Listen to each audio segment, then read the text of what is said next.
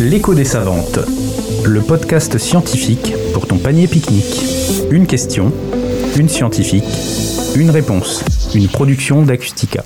L'écho des savantes, une série de podcasts proposés dans le cadre du mois de la santé avec Acustica. Et pour euh, échanger avec nous pour euh, cette série de podcasts, j'accueille Anaël Mugéo, qui est praticien hospitalo-universitaire au laboratoire de bactériologie du CHU de Reims et également enseignante chercheuse à l'INSERM. Bonjour Anaël et merci. Bonjour. Alors Anaël, pour ce deuxième podcast, ce deuxième numéro, on va parler de résistance bactérienne et plus particulièrement bah, d'antibiotiques en fait.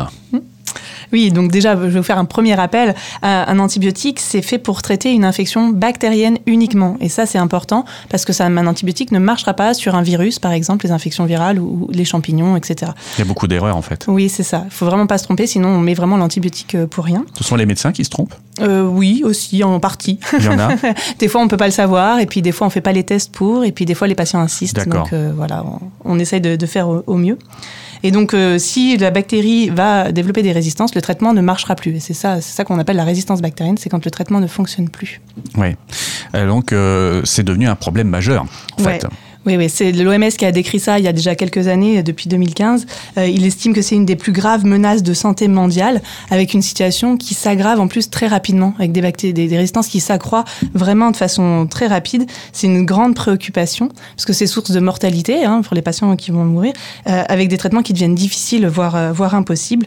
Et on estime que ça représente 30 000 décès par an en Europe et jusqu'à 1 million de décès par an dans le monde. Donc c'est vraiment euh, une grande cause de mortalité. Et mmh. on estime même qu'en 2050, ça sera 10 millions de morts par an, probablement la première cause de, mortalité dans le monde. Dans à peine 30 ans, donc euh, ça veut dire qu'il va falloir qu'on commence à prendre l'ampleur de ce problème. Je voudrais juste compléter qu'il n'y a pas que l'OMS qui s'en rend compte, il y a aussi une sensibilisation même dans les médias.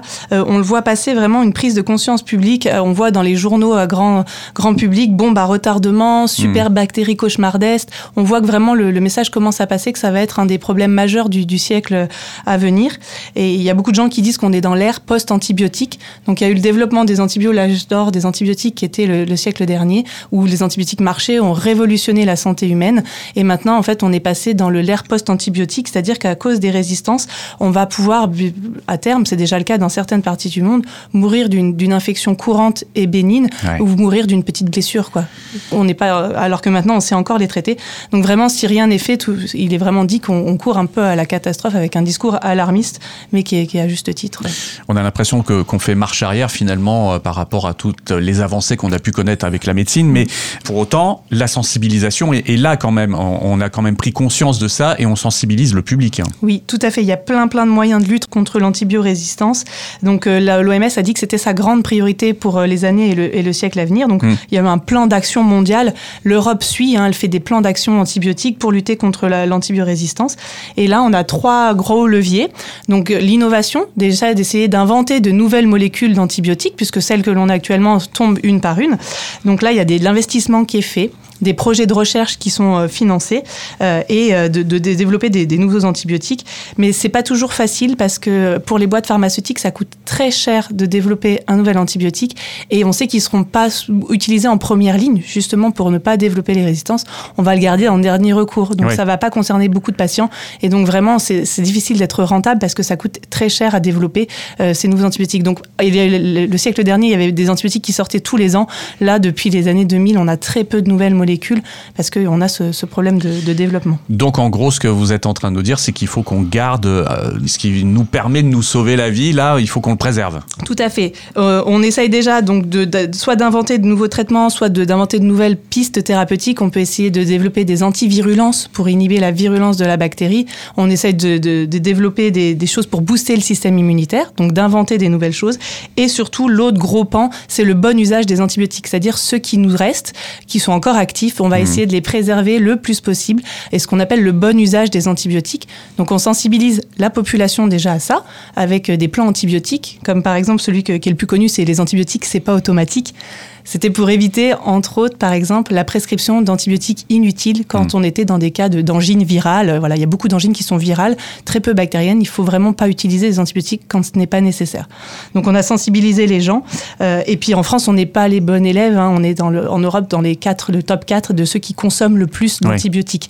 Donc il y a vraiment beaucoup d'efforts à faire par rapport à d'autres pays qui ont une consommation beaucoup plus, euh, beaucoup plus faible. Et donc ça, ça a un impact surtout sur la flore, sur l'environnement, etc.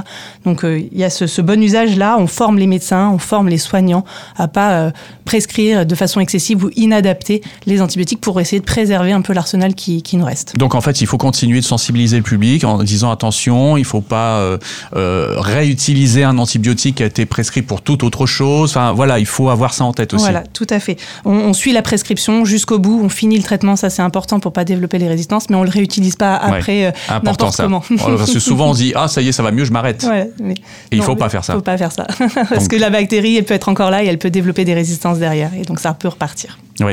Euh, rassurez-nous là par rapport à ce que vous nous dites. On a quand même des bons espoirs justement avec euh, la recherche, avec tout ce que vous allez chercher là et trouver, j'imagine. Oui, je pense que justement la prise de conscience des pouvoirs publics a aidé à mettre des financements de la recherche et à faire repartir un peu la recherche des, pour, pour traiter pour l'antibiorésistance. Donc si si, il faut garder espoir. Très bien. Eh bien, merci beaucoup Anaël pour vos éclaircissements. De rien, merci à vous. L'écho des savantes, le podcast scientifique pour ton panier pique-nique. Une question, une scientifique, une réponse, une production d'Acustica.